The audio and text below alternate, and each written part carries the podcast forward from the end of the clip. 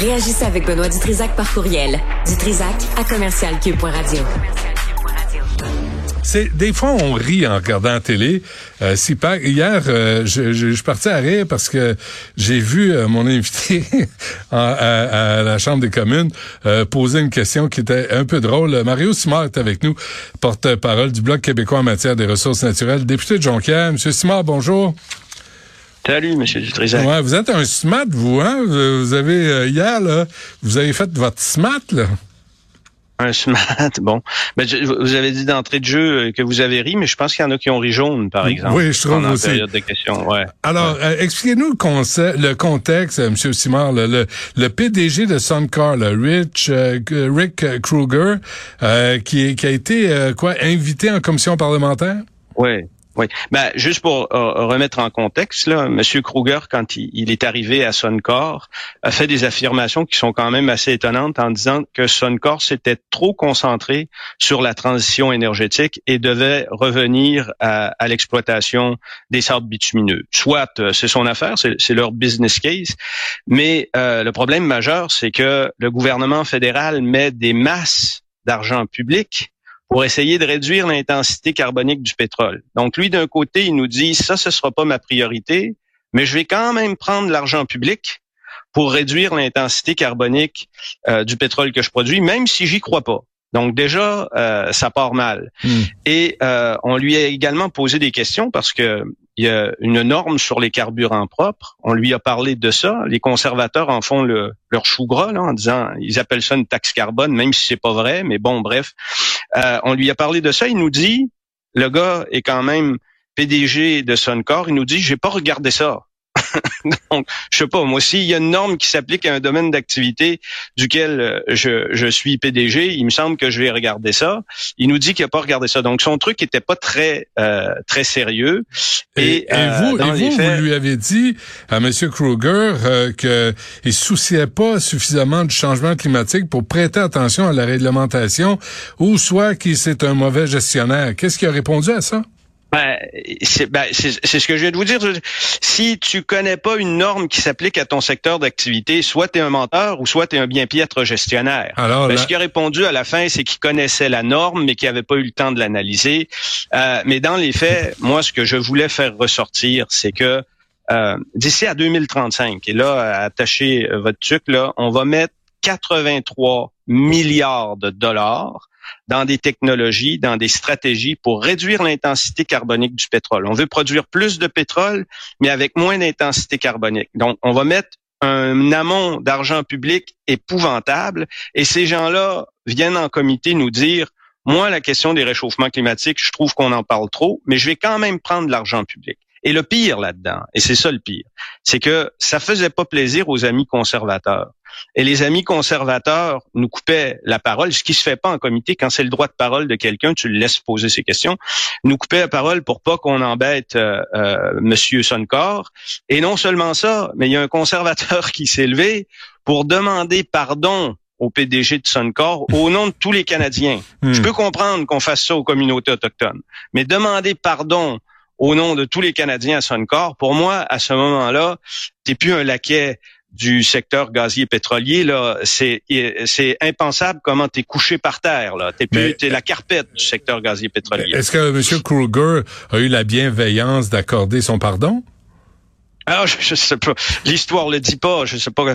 Euh, mais bon, il y a une, proximité certaine avec le Parti conservateur. Euh, je, je, je veux pas entrer là-dedans. Mais pas plus fin. Les, les libéraux sont pas plus fins parce que pendant toute la séance, jamais ils ont remis en doute tout l'argent qu'ils sont en train de mettre là dans, dans, le, dans le secteur gazier pétrolier pour réduire leur intensité carbonique. Ils auraient pu le dire candidement. Si vous y croyez pas, ben pourquoi on investirait Et euh, qu'est-ce que vous allez faire avec cet argent-là si on vous le donne?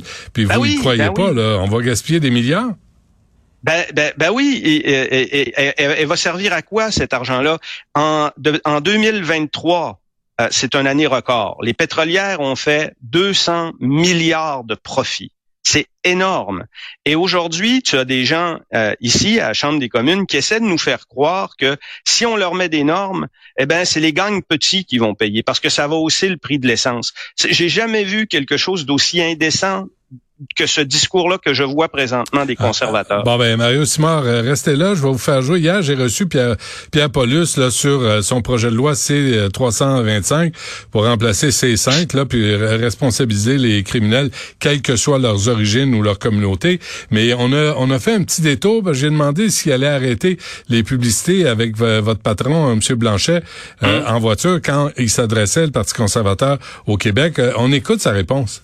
Ben là, au niveau économique, par exemple, le Bloc euh, aide pas les citoyens avec le, la fameux support là, que lorsque les députés du Bloc en Chambre des communes demandent d'augmenter radicalement la taxe carbone, qui, est un, qui a un impact direct au Québec, malgré ce que le Bloc dit. il y a un impact, c'est une taxe fédérale qui est plus appliquée en dehors du Québec parce qu'on a notre propre taxe chez nous, mais il reste que l'impact des coûts, euh, ça s'amène chez nous. Et la deuxième taxe, qui est un règlement, le Bloc le supporte. Euh, ça va augmenter de 17 sous le litre d'essence. Donc, pour nous, on demande au Bloc d'arrêter de supporter le gouvernement dans l'augmentation de ces taxes-là, qui, dans le fond, euh, n'ont pas d'impact positif pour l'environnement et surtout coûtent cher aux citoyens. OK, donc, voici, c'était les accusations envers le Bloc québécois du Parti conservateur. Tu vois, tu vois, il chemine tranquillement parce qu'au début, il disait il y a deux taxes carbone. Il faisait pas distinction entre la bourse du carbone au Québec et la taxe qui existe véritablement dans les autres provinces. Là, il chemine. Là, ils reconnaissent qu'il y, a une tarification du carbone qui est propre au Québec. Euh, deuxième chose, on ne vote pas sur une norme. Il y a personne qui a voté pour la. Et j'ai fait dire ça à des conservateurs pour montrer à quel point ils sont idiots en chambre. Là. J'aurais demandé sur la norme sur les carburants propres, avez-vous voté pour ou contre? Ben, il y a deux, trois oiseaux qui se sont levés en disant, moi, j'ai voté contre. Ben, t'as pas voté contre, mon ami, parce qu'on vote pas sur une norme. C'est pas, c'est pas de cette façon-là que ça marche. Hmm. C'est une directive du gouvernement. Et pire, pire que ça encore, vous connaissez peut-être Madame Dominique Vien, euh, qui est députée conservatrice maintenant, qui était ministre à Québec. Au moment où on a mis en place la bourse du carbone à Québec, elle était au, au, euh, au Parti libéral.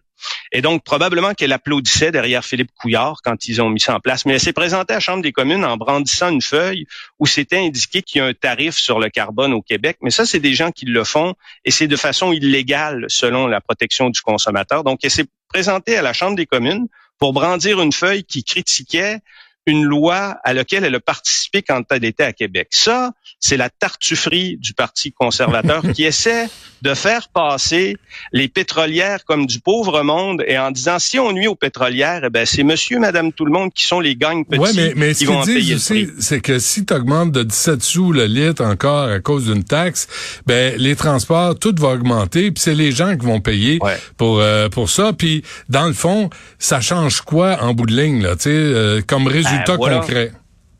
Ben voilà, moi, moi, je dis, ton 10 sous, mon chum, là, on vient, on va le regarder ensemble. On va le regarder comme fois ensemble. C'est sans commune mesure avec le 83 milliards de dollars qu'on va mettre pour essayer de réduire l'intensité carbonique du pétrole. Prends cet argent-là, redistribue-le aux aînés qui ont des pensions de vieillesse puis une sécurité de la vieillesse qui fait dur au possible. Redistribue-le aux gens qui ont de la difficulté à se loger, à se vêtir, à se nourrir. On va être ailleurs. Et là-dessus, le mensonge est épouvantable aussi parce que le prix du pétrole, il est fixé par les marchés. Hmm. Donc, que tu ajoutes cette norme-là, ça changera absolument rien. À la fin, le prix du pétrole, il est fixé par la bourse. Et ça, c'est un autre mensonge conservateur. C'est facile.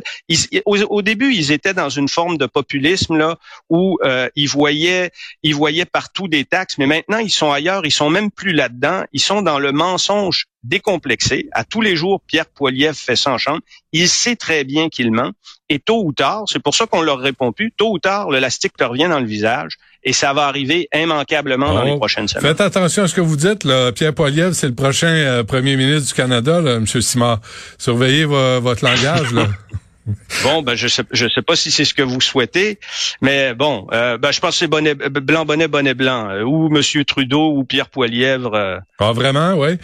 dernière affaire avant qu'on se quitte, quand vous avez demandé à, la Chambre des communes hier, Mario Simard, si les libéraux et les conservateurs étaient les nouveaux lobbyistes des pétrolières, qu'est-ce qu'on vous a répondu? Ah, ben des mièvreries, mais je me le demande sincèrement. Euh, je me demande sincèrement si euh, et le Parti libéral et le Parti conservateur ne devraient pas s'inscrire au registre des lobbyistes. Même Parce Steven que rendu à ce stade-là, même Stephen Guilbeault. Ben, hey, Steven, il a tellement avalé de couleuvres dans les derniers mois que je pense qu'il va faire une indigestion. Je je, je, je mets pas en doute sa bonne foi, mais euh, son parti est englué dans le dans les subventions au secteur gazier pétrolier. Je vais finir en vous disant ça. Ça fait euh, de je suis euh, au comité des ressources naturelles depuis 2019. Depuis 2019, j'essaie de savoir c'est quoi une subvention inefficace au secteur gazier pétrolier. On n'est pas capable de me donner de réponse, mais on me dit qu'on a mis fin aux subventions inefficaces. On a mis fin à quelque chose qu'on connaît pas. Ça, il y a juste le Parti libéral pour faire ça. On se laisse sur ces paroles de sagesse. Euh, Mario Simon du Bloc québécois. Merci. Euh, à la prochaine. Salut. Bonne journée. Bye.